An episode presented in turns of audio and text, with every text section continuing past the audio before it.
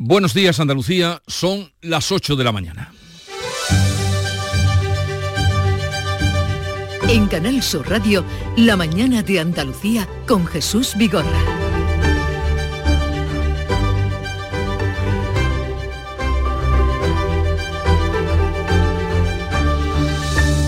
Cádiz despierta hoy consternada por el atropello mortal de un autobús que a la salida del puente de la Constitución arrolló a tres viandantes y dejó herido de gravedad a un cuarto. Posiblemente fallaron los frenos del vehículo, el conductor dio negativo en las pruebas de drogas y alcohol y el autobús había pasado recientemente las revisiones sin ningún problema. Los pasajeros del bus, una treintena de estudiantes de enfermería y el conductor han salido ilesos. Cádiz vive este martes, que ahora amanece, el primero de los tres días de luto oficial decretado por el ayuntamiento en señal de duelo por las tres víctimas. Y en Oriente Medio sigue la guerra abierta. Cuarto día de lucha y bombardeos entre Israel y Hamas. Las víctimas aumentan en más de 1.600 muertos y son los israelíes en este sentido el que llevan la peor parte.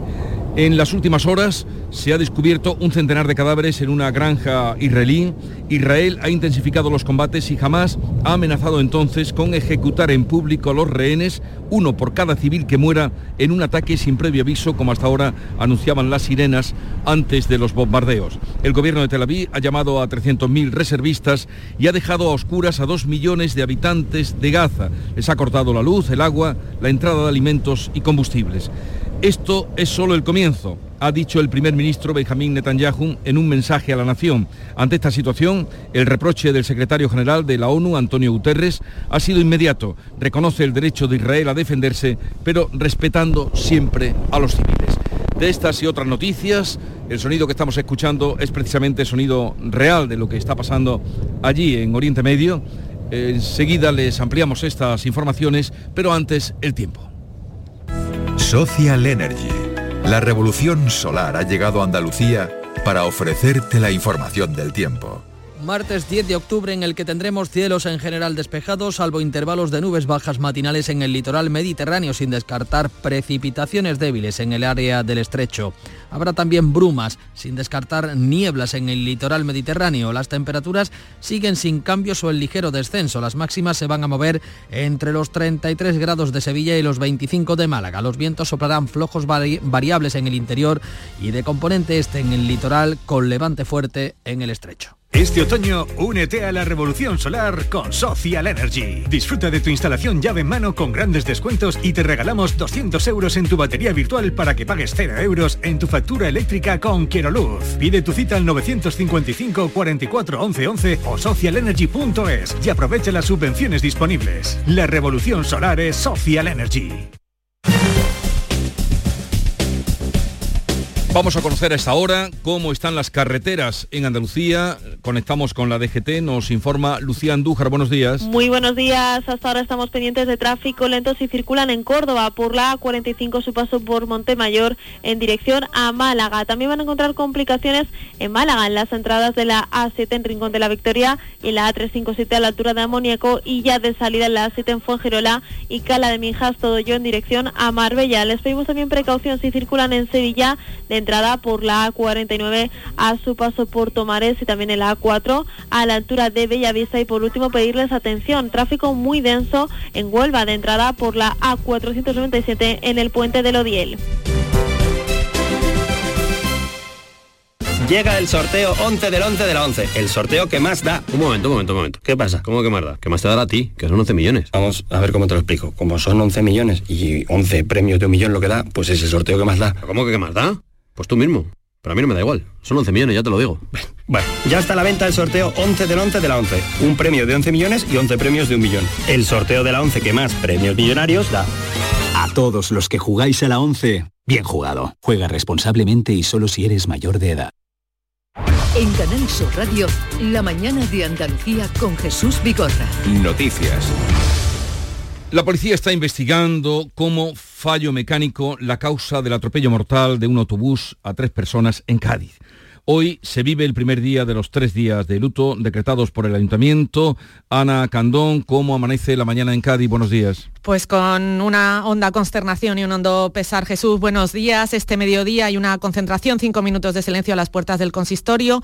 También hay luto en Chiclana, de donde era una de las víctimas, un joven de 17 años. Allí las banderas ondean hoy a media asta y, como dices, continúan las pesquisas para tratar de averiguar las causas del accidente. Todo apunta a un fallo en los frenos. Vamos a escuchar al subdelegado del Gobierno, José Pacheco. Todo concuerda con el primer argumento que da el, conductor y es que sí parece que ha sido una rotura de, freno, porque las primeras imágenes que se están viendo ya se veía cómo el autobús venía a gran velocidad, incapaz de frenar, llegando aquí a la rotonda de la, llegada y luego todo el movimiento que ha hecho el autobús concuerda con ese argumento de, que ha sido una, pérdida de los frenos. Así lo contaba un vecino que estaba en el lugar del siniestro. Aquí en el semáforo, que por cierto el semáforo lo ha arrancado, se ha montado por la mediana y automáticamente ha pegado con el filo de la balustrada del corte inglés, se ha montado en la acera y ahí es donde ha atropellado a las dos primeras personas. El conductor dio ayer negativo en el control de alcoholemia y drogas y el vehículo había pasado la ITV hacía dos meses. Pues así despierta Cádiz después de ese sobresalto ayer con el atropello del autobús eh, bajando el puente de la Constitución, que todos tienen en la cabeza, ese mm, gran puente que se hizo, al que llaman allí la Pepa, y cuando eh, entra precisamente ya en la ciudad. Cuarto día, vamos a la guerra ahora, cuarto día de guerra entre Israel y Hamas. El saldo de muertos va en aumento, 1.600 serán más, pero también aumentan los bombardeos, las amenazas y los temores. Manuel Pérez Alcázar. Hamas ha amenazado con ejecutar en público a los rehenes, uno por cada civil que muera en un ataque sin previo aviso. El gobierno de Tel Aviv ha llamado a 300.000 reservistas y ha dejado sin luz ni agua a 2.300.000 habitantes en de Gaza. El primer ministro israelí, Benjamin Netanyahu, advierte. Les prometo que todos nuestros enemigos sabrán que fue un grave error atacar a Israel. Lo que les haremos en los próximos días lo recordarán durante generaciones. Dos periodistas han fallecido esta noche en ataques a una torre de comunicación en la franja de Gaza. La ONU reconoce el derecho de Israel a defenderse, pero respetando siempre a los civiles. Estados Unidos ha movilizado su flota en apoyo a Israel y ha enviado desde la base de Rota al destructor USS Roosevelt. España mantiene en alerta a sus tropas en el Líbano. El rey Felipe VI condena el ataque de Hamas. Nuestra condena, nuestro repudio, con toda firmeza a los ataques terroristas del pasado fin de semana contra Israel. Las manifestaciones de apoyo a los palestinos de un lado y a los israelíes de otro se suceden en todo el mundo. Los ministros de Exteriores de la Unión Europea se reúnen hoy de urgencia para estudiar si mantienen la financiación a Gaza, aunque de momento sí que van a mantener la ayuda humanitaria. Mañana se van a reunir los 22 países de la Liga Árabe en el Cairo en una convocatoria de emergencia. Y mientras tanto no hay noticias del paradero de la joven sevillana de 19 años, ni tampoco del otro español, que es un hombre de 46 años del País Vasco, ambos desaparecidos en Israel tras el ataque de Hamas. Maya Villalobos, eh, de padre sevillano y madre israelí, estaba realizando el servicio militar en la base de Nahal Oz, que fue atacada el sábado por Hamas. En vídeos difundidos por la organización terrorista y que ha geolocalizado la cadena CNN, se ve a decenas de milicianos grabando seis cadáveres en el suelo, entre ellos el de una joven soldado. También se llevan a la fuerza al menos a seis mujeres soldado. En un comunicado, la familia de Maya ha agradecido la atención y ha pedido respeto. El presidente de la Junta ha trasladado su apoyo a la familia. A seis kilómetros del campamento militar, se encuentra el kibutz en el que vivía Iván Iyarramendi, el otro español desaparecido. El Ministerio de Exteriores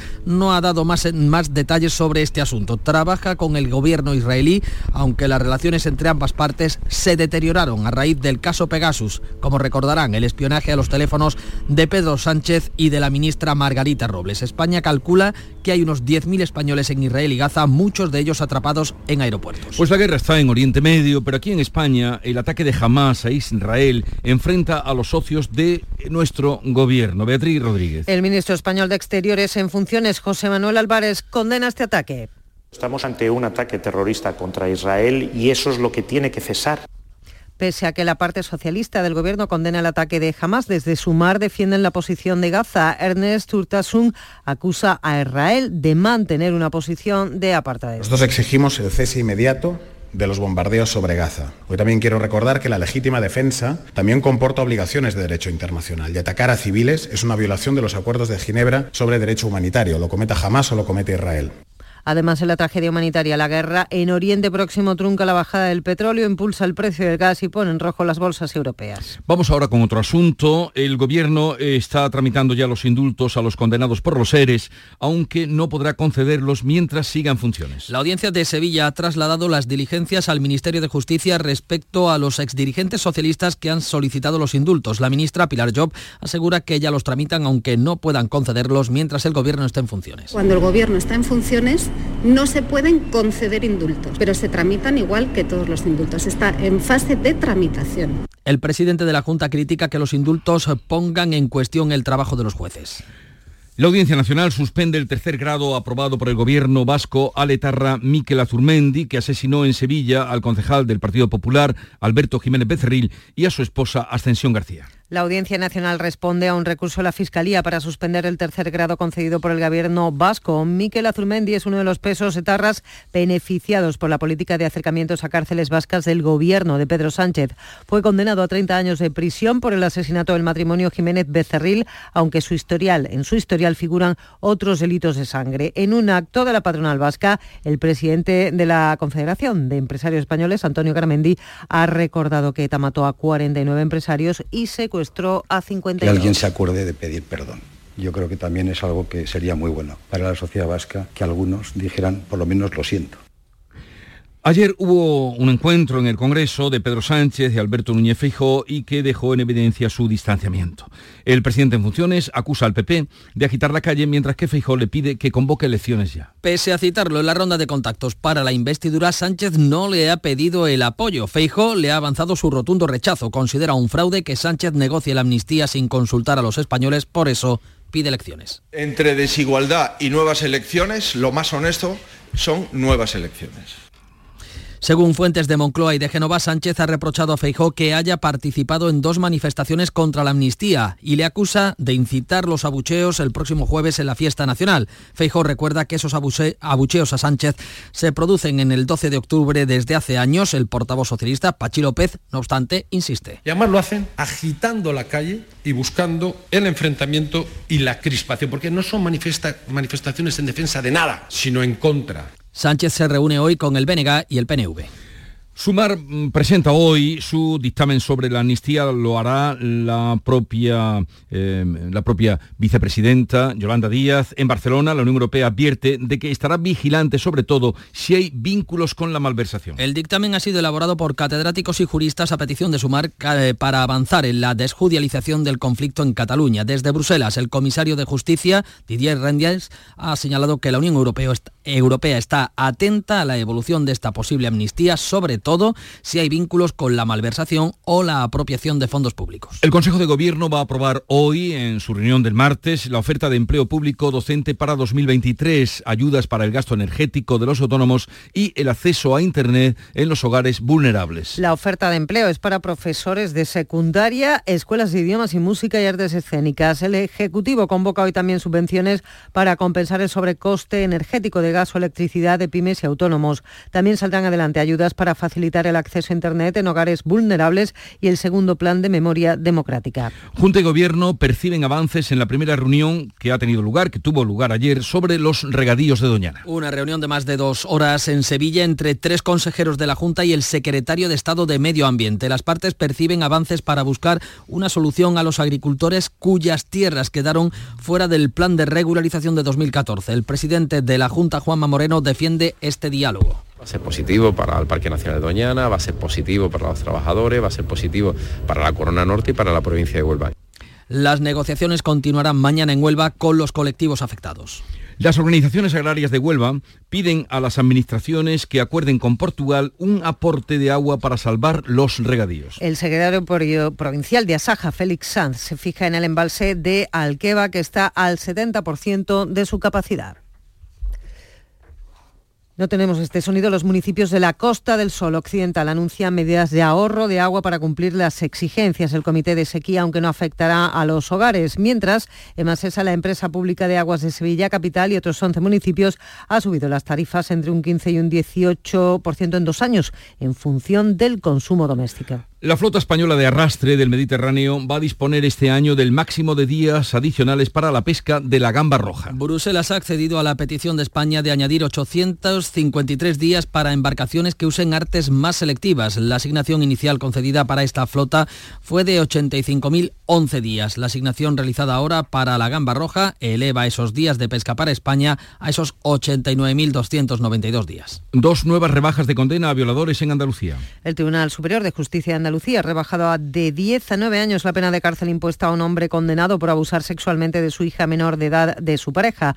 El alto tribunal andaluz también ha reducido de 9 a 6 años y medio de cárcel la condena a un hombre por violar a una joven de 20 años a la que abordó en Málaga el año pasado cuando se dirigía a su casa. El consejero de Justicia sale al paso de los casos de reducciones de condena por la aplicación de la ley del solo sí es sí. José Antonio Nieto asegura que los jueces no son responsables de las leyes mal hechas. No se corresponde con un problema que esté en su ámbito, sino con, con esa mala legislación que a veces han tenido que soportar.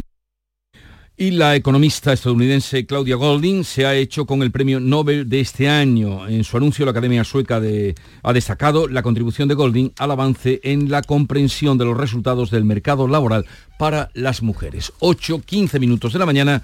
Enseguida vamos a ponerles al tanto de lo más destacado de este día. La mañana de Andalucía. Juan tiene 21 años. Se considera un artista, un creativo. Siempre ha sentido curiosidad por todo lo relacionado con el mundo digital. Hace unos meses acababa los estudios en un centro público de formación profesional. Ahora ha conseguido cumplir un gran sueño. Ha encontrado trabajo como diseñador gráfico y compagina sus dos pasiones, el arte y el mundo virtual. No es magia, son tus impuestos. Agencia Tributaria, Ministerio de Hacienda y Función Pública, Gobierno de España. La tarde de Canal Sur Radio con Mariló Maldonado quiere celebrar este 12 de octubre y lo quiere hacer contigo y con la Diputación de Huelva desde el Muelle de las Carabelas en Palos de la Frontera, un enclave histórico, inicio de la gesta de un viaje que cambió la historia. La tarde de Canal Sur Radio con Mariló Maldonado, este jueves desde las 4 de la tarde en el Muelle de las Carabelas, con la colaboración de la Diputación de Huelva. A contarles lo más destacado que Nuria Durán ha encontrado en la prensa en el día de hoy, Nuria. Buenos días, lo leemos en el país. El ictus provocará 10 millones de muertes en el año 2050. Detrás de esta cifra, una cifra creciente, en gran medida están los hábitos de vida poco saludables entre los jóvenes. Morirán, por tanto, jóvenes. El ictus es la causa de muerte más común en España entre las mujeres, la segunda entre los hombres. En nuestro país, una de cada cuatro personas está destinada a sufrir un ictus. Las amenazas, hipertensión, diabetes, obesidad, dieta poco saludable, sedentarismo y tabaquismo. Nos toca fijo teniendo en cuenta esas amenazas. Y como llega súbitamente sin avisar, el tiempo es oro. De ahí el método FAST. Es el método que te traigo a esta mesa. Jesús, método FAST para reconocer los síntomas. FAST es rápido en inglés y tomen la letra una a una. F de face, cara haga sonreír al afectado y mire si se le tuerce la boca. La A de arm, que es el brazo, pídale que levante los brazos a la vez. La S de speech, discurso, eh, habla en inglés. Comprobar si puede hablar con naturalidad. Y la T de tiempo, time, actuar sin perder un minuto. El método FAST. No lo olviden. Eh, de, impacto internacional voy que has muy, encontrado. Voy muy fast. Jesús, 1.600 muertos es la cifra que se baraja a esta hora entre israelíes y palestinos en una noche en la que las alarmas no han dejado de sonar. El mundo está horrorizado por la violencia ejercida por ambas partes y por las amenazas vertidas de una y otra parte en un quien da más. Eh, sobrecoge el caso de Shania Luke, la chica alemana asesinada por Hamas y cuyo cadáver ha sido ultrajada ultrajado hasta límites inconcebibles. Leemos en Falsten de Ramala, agradecemos cada rifle, arma, cuchillo y piedra que responda al ataque sionista en el israelí. Yedió Aronotot, el mortífero ataque sorpresa ya se ha cobrado la vida de al menos 900 israelíes. Y del ámbito económico, la clave económica, Paco Pues mira, Ramón. Bruselas obliga a Jesús a España a cambiar sus planes para financiar los ERTES y el ingreso mínimo vital. Lo dice el país que cuenta que el Ejecutivo intentó captar hasta 5.000 millones de euros de los fondos de recuperación para pagar los ERTES y 9.000 millones con destino al ingreso mínimo vital, que por cierto sigue enquistado en las oficinas de la Seguridad Social. Dice Bruselas que estas prestaciones constituyen un gasto recurrente, por lo que no ve con buenos ojos su financiación. Y la noticia deportiva más destacada, Nuria Caciño. El Sevilla vuelve esta tarde al trabajo y la gran incógnita es saber si lo hará con nuevo técnico. A los descartes de Marcelino y Javi Gracia se ve difícil la contratación de Marcelo Gallardo, también de Iraola, así que otro de los nombres que han surgido y que dan mucho deporte es el de Quique Sánchez Flores. El que ya está resuelto es el de Garitano al frente del banquillo de la Almería. El técnico vasco ya ha dirigido su primera sesión de trabajo, lo hacía ayer por la tarde y podría ser presentado mañana. Llegamos así a las 8.20 minutos de la mañana, es ahora el tiempo para la información local. Atentos. En la mañana de Andalucía de Canal Sur Radio, las noticias de Sevilla con Antonio Catoni. Buenos días. Dolor en Castilleja de la Cuesta por el fallecimiento de una joven de 19 años en el accidente de autobús que tenía lugar la pasada tarde en Cádiz y que ha segado la vida de otras dos personas más. La joven se encontraba en la capital gavitana acompañada de su madre. Otra sevillana de la misma edad, Maya Villalobo, de nacionalidad hispano-israelí, permanece desaparecida en Israel realizaba el servicio militar en una base que fue tomada por Hamas. Su familia, su familia ha pedido a la sociedad y a los medios de comunicación consideración en estos momentos de incertidumbre. Hoy, por otra parte, les contamos, el Ayuntamiento de la capital ha convocado el pleno urgente de modificaciones presupuestarias por un montante de 14 millones, ese pleno que toda la oposición rechazaba la semana pasada. Vamos con el tráfico. ¿Cómo se circula a esta hora por las carreteras de Sevilla y su provincia? Isabel Campo, buenos días. Buenos días, con 5 kilómetros de retenciones por la 49 y el puente del patrocinio de entrada en la S30, en el puente del Centenario 6 kilómetros sentido Huelva, 4 sentido Cádiz. También 2 kilómetros en el nudo de la, nota, de la gota de leche sentido Ronda Urbana Norte, un kilómetro por la autovía de Coria. Ya en el interior, circulación intensa en el puente del Alamillo, avenida de Andalucía de entrada, Cardenal Hyundai hacia La Palmera, Juan Pablo II, Avenida Kansas City y Glorieta del Cid.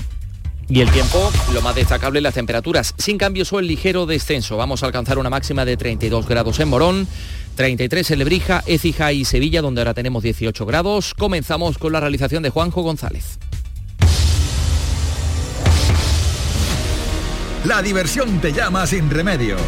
Saborea cócteles únicos, vibra con la música y grita de emoción con los partidos más épicos en Sin Remedio Premium Cóctel. Ven a conocernos y no te quedes sin tu reservado. Calle Arcos 33 Los Remedios. Una joven de 19 años de Casilleja de la Cuesta es una de las víctimas mortales del accidente de autobús ocurrido la pasada tarde en la Avenida de las Cortes de Cádiz. El vehículo habría perdido los frenos en la bajada del segundo puente de acceso a la ciudad hasta terminar en la acera, alcanzando a varias personas. Los otros fallecidos son un chico de Chiclana de 17 años y una turista portuguesa de 60 y hay tres heridos de gravedad.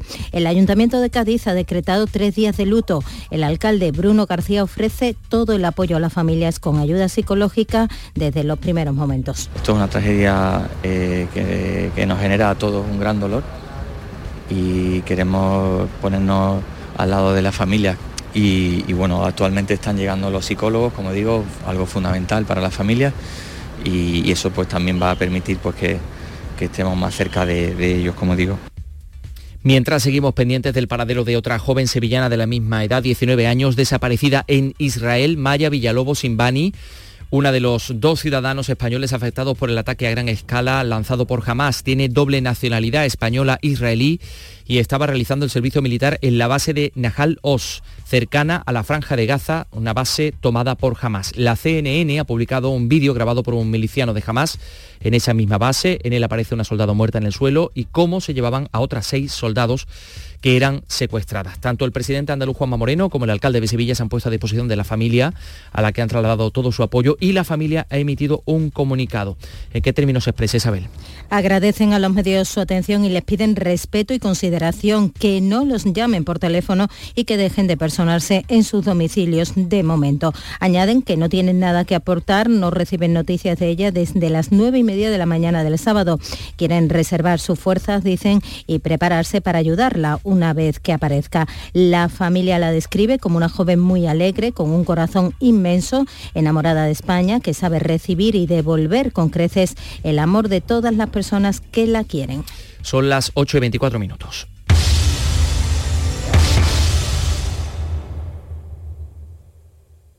Más cosas, la subida de las tarifas del agua de Emasesa que ha aprobado el Consejo de Administración. Va a ser del 15% para los consumos eficientes y del 18% para los normales, el grupo en el que se engloba el 80% de las familias, según datos del Gobierno municipal. En ambos casos, este aumento se divide en dos años y la media es de 5,50 euros al trimestre. El delegado de Urbanismo, Juan de la Rosa, ha explicado además que se aumenta el número de beneficiarios de la tarifa social. Es que tenemos encima de la mesa un plan serio, estudiado y que va a favorecer fundamentalmente a las familias que menos gastan y sobre todo manteniendo e incrementando en 500.000 euros para un gasto de más esa 2.000 familias más que se van a beneficiar de, un, de, una, de una tarifa social, con lo cual esa es la propuesta que irá al Pleno del Ayuntamiento de Sevilla, que yo confío en que se apruebe por unanimidad.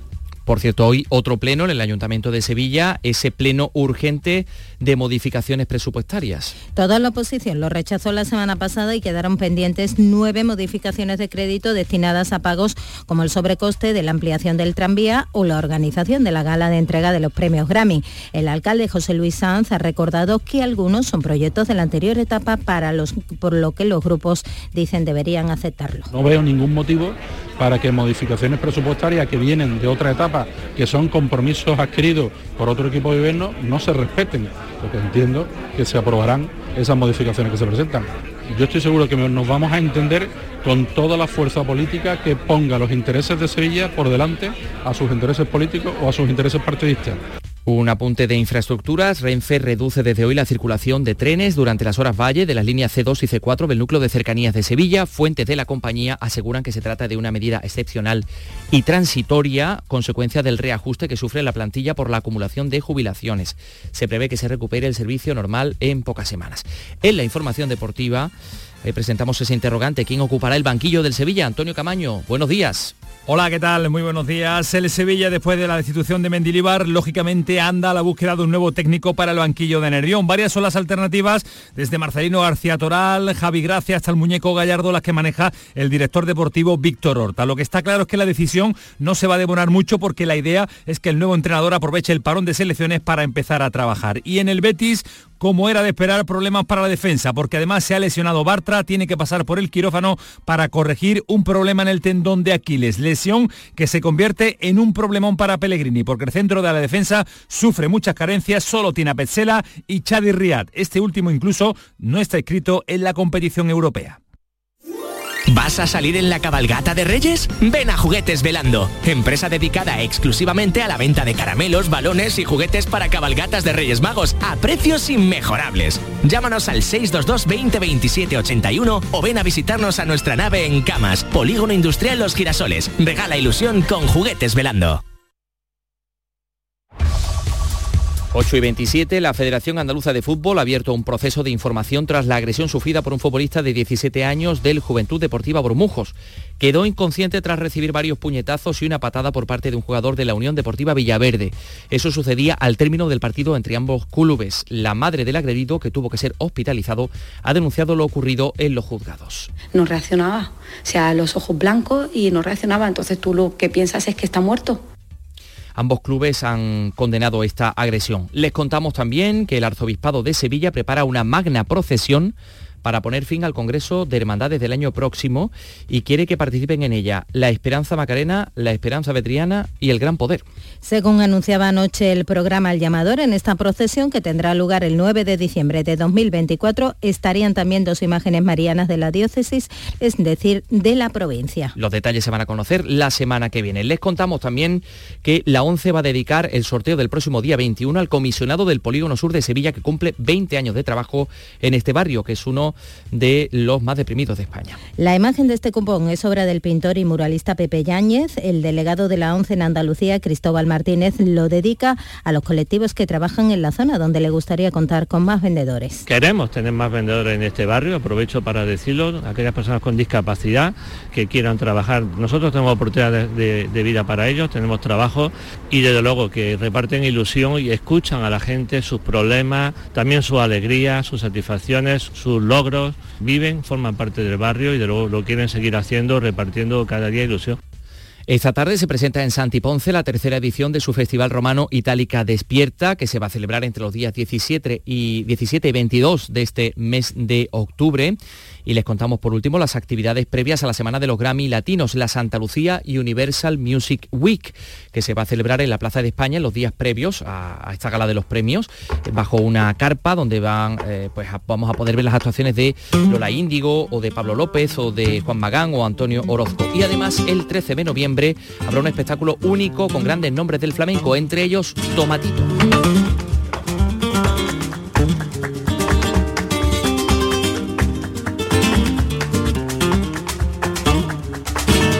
Tenemos 18 grados en la isla de la Cartuja, alcanzaremos una máxima de 33 en Sevilla Capital.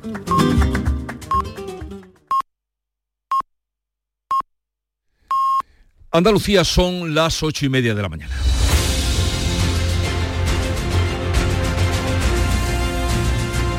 En un momento vamos a abrir charla, eh, conversación mm, para tratar los temas de actualidad de los que venimos hablando esta mañana con Charo Fernández Cota, Héctor Barbota y Javier Caraballo.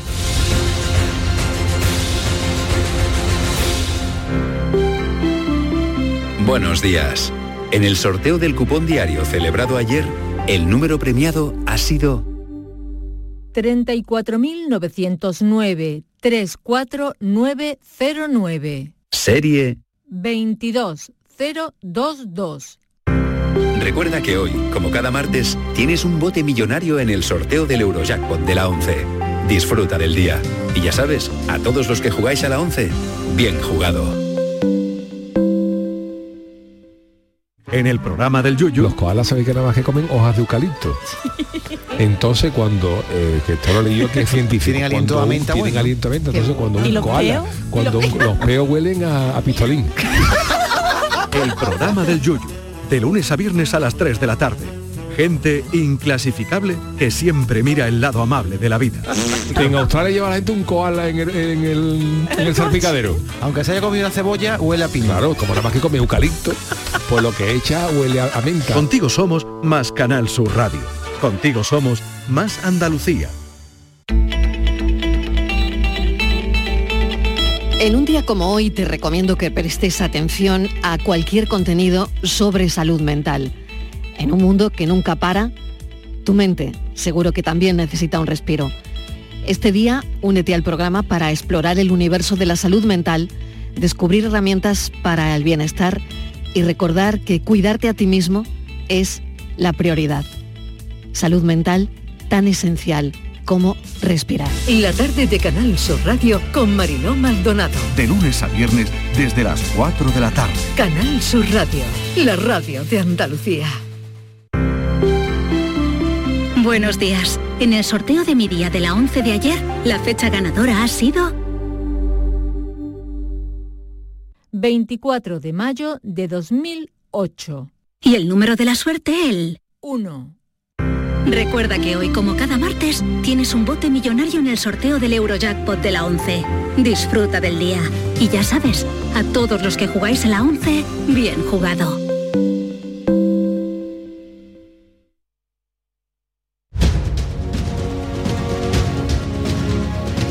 La mañana de Andalucía con Jesús Vigorra. Estamos muy pendientes de lo que está ocurriendo en Oriente Medio, de lo que vemos, de lo que nos cuentan, de lo que pasa gente que vamos conociendo. Es así que ayer hablábamos con una marbellí que estaba atrapada en el aeropuerto de Tel Aviv, era al filo de, de mediodía y llevaba allí ya muchas horas en el aeropuerto. Eh, Cristina Márquez, buenos días. Hola, buenos días. ¿Dónde te encuentras ahora? Pues gracias a Dios estamos ya en Europa. Ahora mismo nos encontramos en, Chipre y esperando un vuelo para eh, para Lisboa.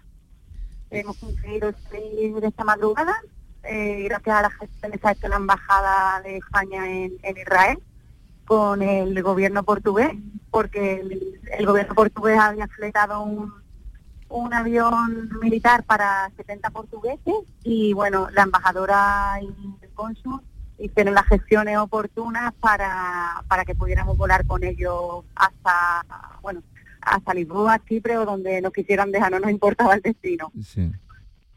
Eh, Entonces has salido ya, afortunadamente, como tú dices, de, de Tel Aviv, porque allí ¿cuánto, cuánto tiempo has pasado en el aeropuerto de Tel Aviv? En el aeropuerto llevábamos dos días, Dos días, con tres vuelos cancelados y bueno, la verdad que desde España eh, aviones no estaban llegando. Para repatriar a, los españoles que estamos, estamos teniendo eh, aviones regulares, pero no eh, aviones especiales, así que fueran vacíos para recogernos, entonces nos teníamos que ir acoplando a, a lo que había a los que a las plazas que había libres y se acababan enseguida por parte de otros ciudadanos y bueno, al final, gracias a la gestión de, como le comentaba, de la embajadora y del cónsul, con el, eh, el homólogo portugués, pues ha- hemos hecho, han hecho las gestiones y hemos podido salir, gracias a Dios, esta madrugada. Qué bien, oye, qué bien. Nos alegramos por ti. Eh, ¿Cuántos vais o, o con quién viajas? Eh, ve- venimos ocho españoles, los ocho españoles que nos encontrábamos en este momento en el aeropuerto. Sabemos que allí han quedado más en Tel Aviv, en el aeropuerto en este momento solo eh, estábamos estos ocho españoles y hemos conseguido salir los ocho. Mm. ¿Y andaluces era solo tú o había más gente de Andalucía? Eh, no, nosotros, mi pareja y yo somos los únicos andaluces, el resto es de, del resto de la de la península. Y, y no sabes ahora cómo enlazarás, pero bueno, ya estás fuera de lo que es eh, el ámbito de mayor riesgo, ¿no? Sí, sí, ya nada, ya saliendo de allí, nada más montando en el avión y ya sido también toda una experiencia porque es un avión de- del ejército, que nunca hubiéramos pensado que nos tuviéramos que montar en un avión del ejército. Sí. Pues solo despegar ya el alivio y las lágrimas han sido inmensas. Y ahora para volver, vais a Lisboa, eh, dice que estás en Y Chipre ahora Lisboa. ya, li- eh, una vez en Lisboa, pues ya nosotros buscaremos un vuelo ya por nuestra cuenta y, y en cuanto podamos, pues nos vamos a Málaga. Estamos deseando deseando llegar ya de la familia y, y darles un, un abrazo enorme. No, nos alegramos porque ayer cuando hablábamos contigo, claro, el tiempo que llevabas allí en el aeropuerto, bueno, cualquier cosa, como cualquier persona, nos estremecían tus palabras sin saber también qué podía pasar. Eh, enhorabuena y que tengáis un buen viaje, Muchísimas, Cristina. muchísimas gracias y gracias por la atención y por el apoyo que nos habéis dado. Muchísimas gracias. Adiós, Cristina, adiós. Así es la vida. Charo Fernández Cota, buenos días. Buenos días, qué, qué miedo tienen que haber pasado estas criaturas ¿eh? en el aeropuerto porque ven las imágenes del aeropuerto totalmente colapsado y además es que hay una situación de guerra total, eh, en- sin paliativos. Y, y además eh, he, he- oído testimonios según los cuales se escuchaban las detonaciones de los cohetes desde el aeropuerto porque que el escudo de acero antimisiles este de Israel los había frenado, pero que in- intentaron bombardear el aeropuerto, con lo cual me alegro mucho de que los españoles que estaban en el aeropuerto hayan podido salir Ayer, porque bueno, algunos han que- habrán quedado allí, nos decía que había más, pero ayer cuando hablábamos llevaban allí eh, pues dos días, mm, vuelos cancelados sin saber, aquello lleno, colapsado, en fin, lo que no nos podemos imaginar y no podemos hacernos idea de lo que debe ser luego vivirlo. Por cierto, felicidades, aunque sea eh, con retraso, pero en mi pueblo decían que todos los santos tienen octava. muchísimas gracias. ¿no? El Por 7 Charo. de octubre, Virgen del Rosario. Por eso. Eh, Héctor Barbota, buenos días. Hola, buenos días. ¿Qué tal estás? Muy bien. eh, deseando que se vaya el calor. Deseando que se Eh, vaya el calor. Sí. Y eh, Javier Caraballo, buenos días. Muy buenos días. Eh, ¿Alguna petición al estado de ánimo, en fin? Petición. No, no, sé, no, no. Yo, pero que yo- Héctor Barbota pedía que se vaya el calor, no sé si tú tienes alguna sugerencia. No, yo, en fin, yo, yo con, con... fin, es verdad lo que dice eh, Barbota, ¿eh? el, el calor ya, ya está, eh, te carga. provoca ya... Sí, sí, ya, ya no hace ninguna gracia. Algunas veces pues, te, te hace gracia. Hay que ver qué buena temperatura tenemos. No, No, no, no, ya. no, no, Y sobre todo ca- cada vez que vemos eh, cómo van bajando los pantanos y cómo se van acortando los meses de plazo que hay de, de agua, yo lo que espero es que, que a ver si es verdad que en el puente empiece a llover y que nos traiga una buena tunda de agua este otoño. No, ya no se puede decir buen tiempo. El sábado hizo un día eh, tremendo de calor, Sí, por no, ejemplo. Es que no es, no es eh, vivible. eh. Y, y sobre todo si pensamos a dónde nos lleva. Claro, claro, porque es, es, es verdad que eh, un- uno piensa en este calor, en- mayor calor y más consumo de agua, el, el agua se evapora más rápido en los pantanos, no solamente la que usemos, sino que la que se va evaporando, que, que esto es una cosa, vamos, no es que le estemos viendo las orejas al lobo, que ya estamos dentro de las fauces del, del lobo, ¿no? Fíjate que el Comité Europeo de las Regiones publicó ayer eh, su informe anual del 23 en el que incluye a Andalucía entre las regiones donde la falta de agua es aterro, aterro- uy, ¿cómo le digo? Aterradora. Aterradora. aterradoramente visible, eh, con Córdoba entre, la- entre las provincias con mayor escasez de agua.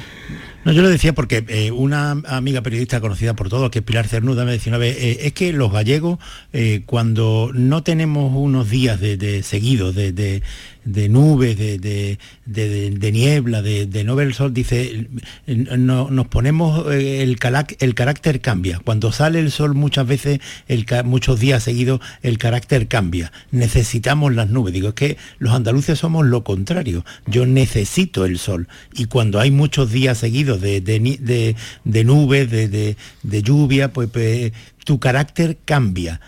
Pero eh, estamos ya en el punto de esta sequía que eh, yo ya estos días tan despejados y de tanto calor eh, ya, ya no me causan la alegría normal que nos provocan a los andaluces. Bien, eh, otro asunto que nos entristece y mucho es lo que está pasando en Oriente Medio, la guerra esta inesperada, aunque siempre estaba latente, pero inesperada. Acaba de saltar una noticia ahora, no sé si algún otro medio lo, lo habrá dado también, pero yo la leo en el mundo que acaba de saltar. Eh, Israel afirma haber encontrado alrededor de 1.500 cuerpos de combatientes de Hamas en su territorio y alrededor de la franja que ha entrado ya ahí. Mm, Los datos ahora mismo hablábamos hoy de 1.600 muertos, víctimas, esto es incalculable en el momento que estamos y, sin saber lo que está pasando allí. Sí, eh, yo creo que esto se puede abordar de, de dos maneras, ¿no? Eh, eh, la primera es una abordarlo desde el punto de vista moral, ¿no? Y, y creo que los, los límites de lo que entendemos como moralmente aceptable en, en- Medio Oriente ya se superaron hace tiempo. Eh, lo que pasa que tengo la impresión de que lo que pasó este fin de semana ha superado incluso esos, esos límites, ha sido un salto cualitativo, ¿no? Ha sido la- la mayor matanza de judíos desde, desde el holocausto. Y han sido personas que han sido o asesinadas o, tomadas como rehenes por el hecho de ser judíos, no por, no por- otra cuestión. Luego podemos entrar a, a valorar el contexto histórico, los abusos del Estado de Israel contra el pueblo palestino, etcétera, etcétera. Pero lo que pasó el fin de semana fue un, un hecho mm, moralmente reprobable en sí mismo, al margen de cualquier, de cualquier contexto geopolítico, histórico, tal. Y una vez dicho esto, eh, que parece que es lo más importante, eh, podemos empezar a evaluar, digamos, las connotaciones geopolíticas, el salto que supone esto, eh, cómo cambia la política de Oriente- Medio a partir de esto, so- sobre todo el, el acercamiento que estaba viendo de Arabia Saudí con, con- con Israel, que no sabemos eso cómo va a terminar. Pero me parece que esto tiene, repito, que tiene dos vertientes. Tiene una vertiente moral que es inaceptable y luego tiene la otra vertiente geopolítica que sí puede ser, digamos, motivo de, análisis.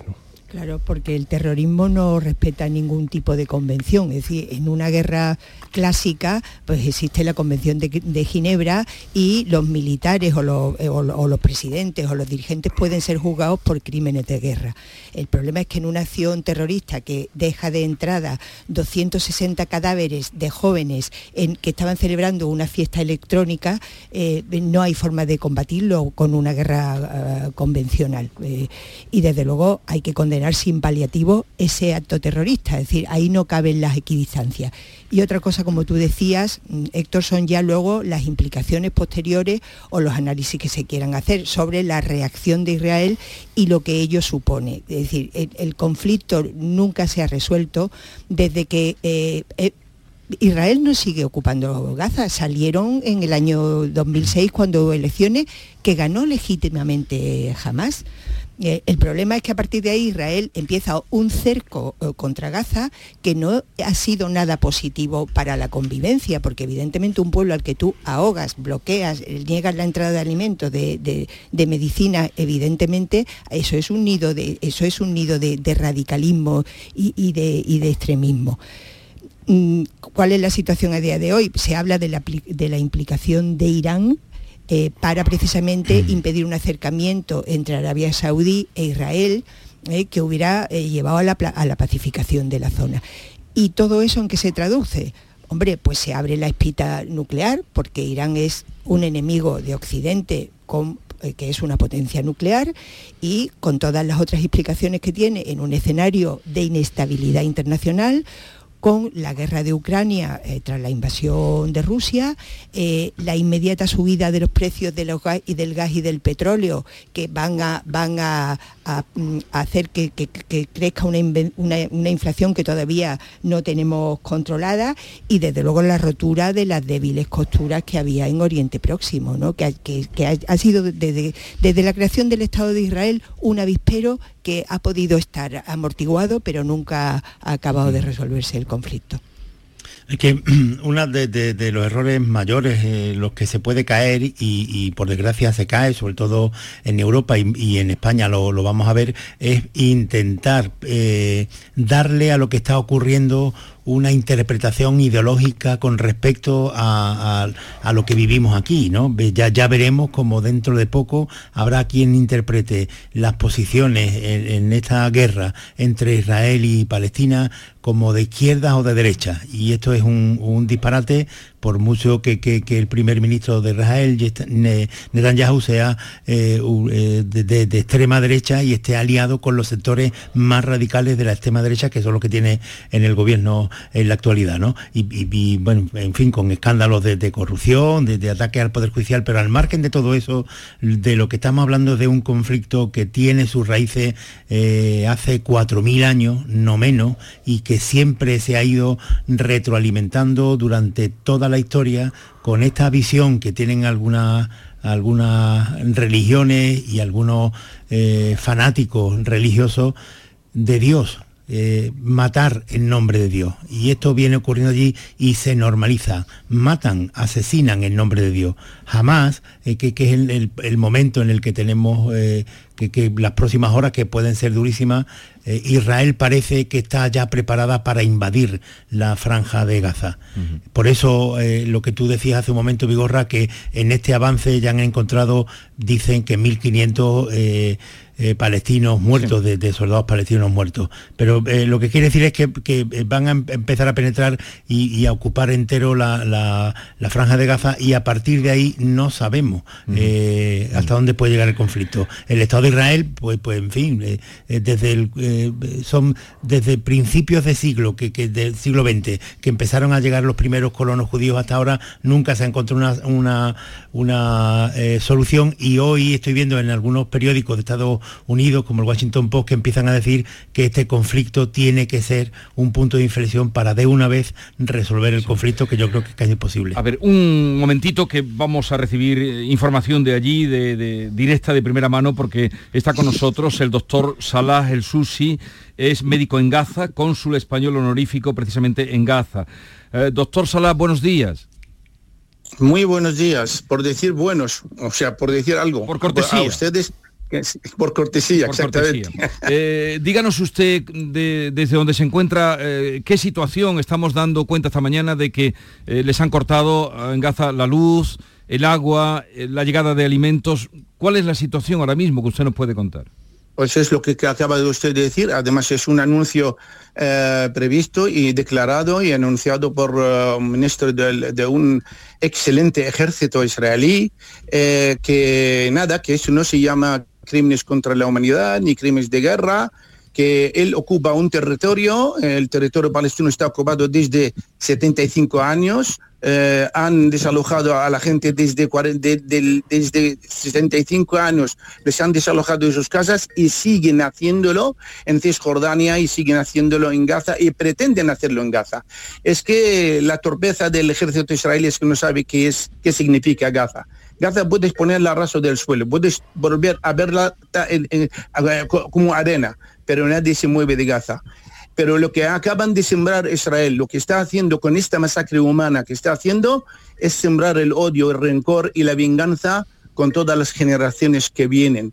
Y eso no da ninguna solución de paz, porque ellos nunca, nunca piensan ni en la paz, ni piensan que el resto de la humanidad son seres humanos. Piensan que somos animales, ellos son los seres humanos. Y siempre lloran, y siempre tienen las excusas, y siempre qué tal. Como yo veo los informativos, que siempre todo el mundo está llorando por ellos y tal, pobrecillos, ¿eh? y nadie llora por, por los millones de palestinos que están en la diáspora, los miles de cadáveres palestinos que han caído bajo las bombas israelíes. Es que el mundo no sé qué mm, mira con cuántos ojos. Tiene un ojo o dos ojos o tres ojos.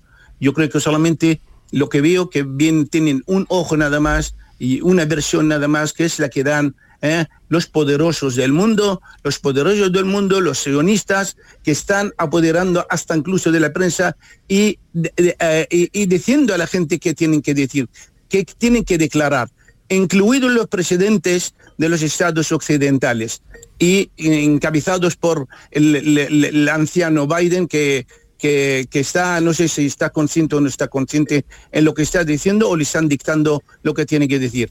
Es que es horrible.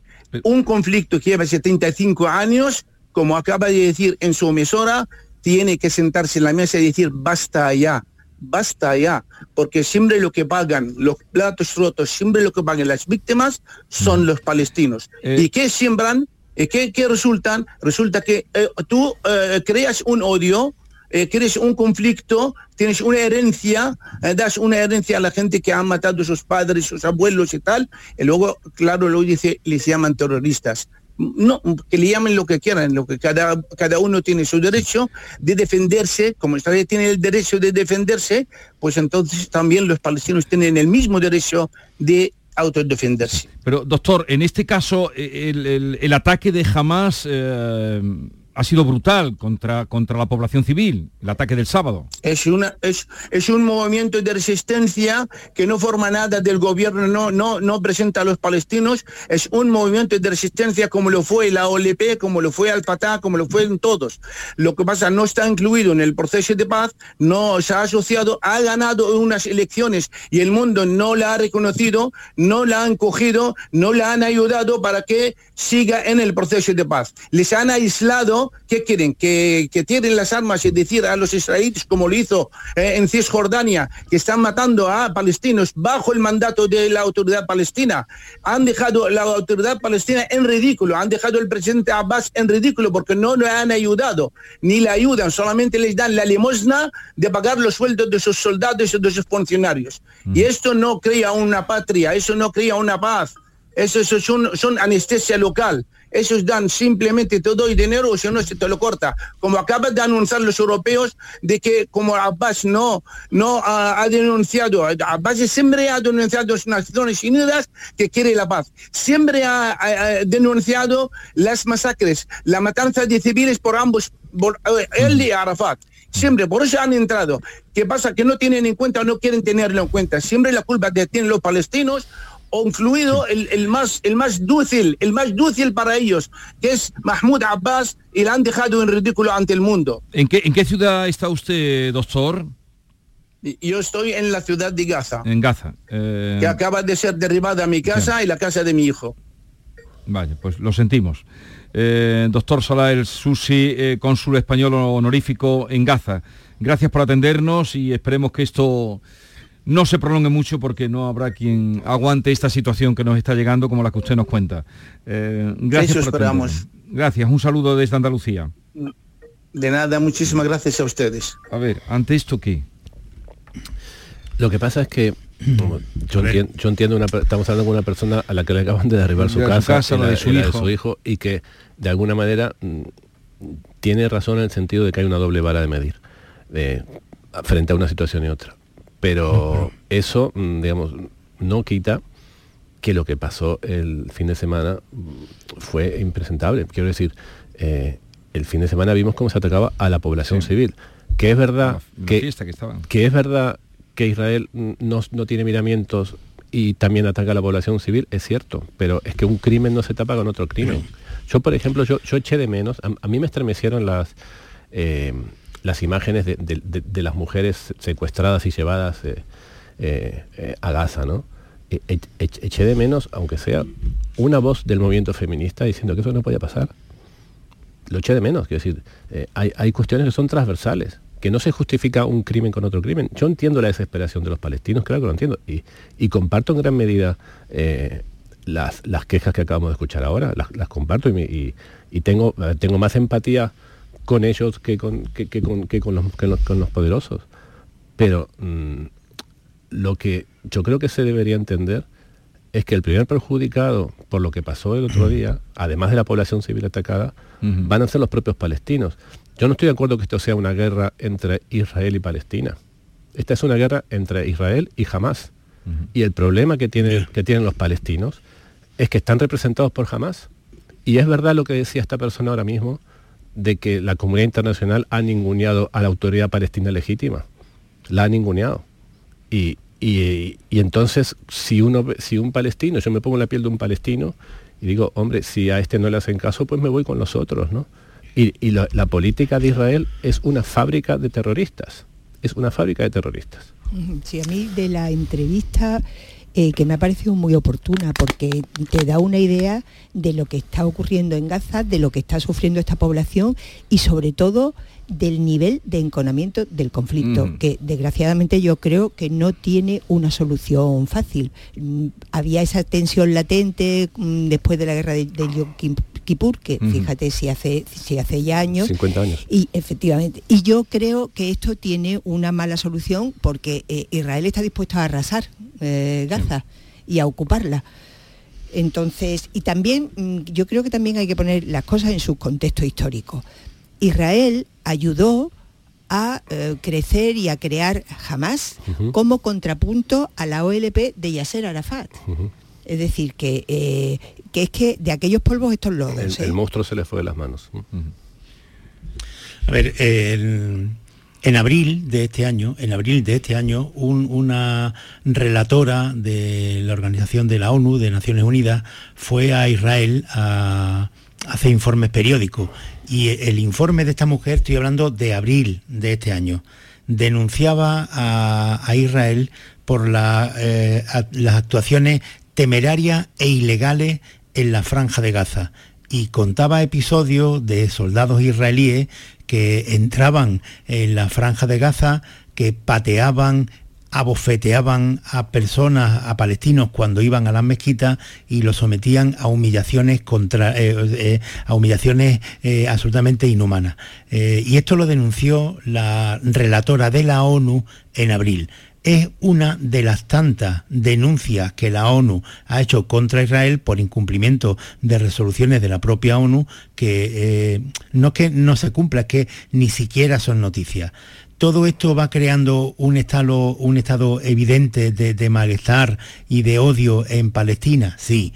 Lo que no podemos caer nunca es eh, en la visión de, bueno, como esto ocurría, es normal la respuesta. No, no. Lo de eh, este fin de semana ha sido terrorífico. Eh, y, y- y las acciones que nos quedan por ver todavía es que eh, lo que ha dicho jamás es que va a retransmitir con audio y con vídeo cada uno de los asesinatos de, de- de los rehenes que tiene. O sea, nada justifica, ninguna violencia justifica una violencia mayor. Y el problema de todo esto, como decía antes, que son tantos los años que es casi imposible encontrarle una salida.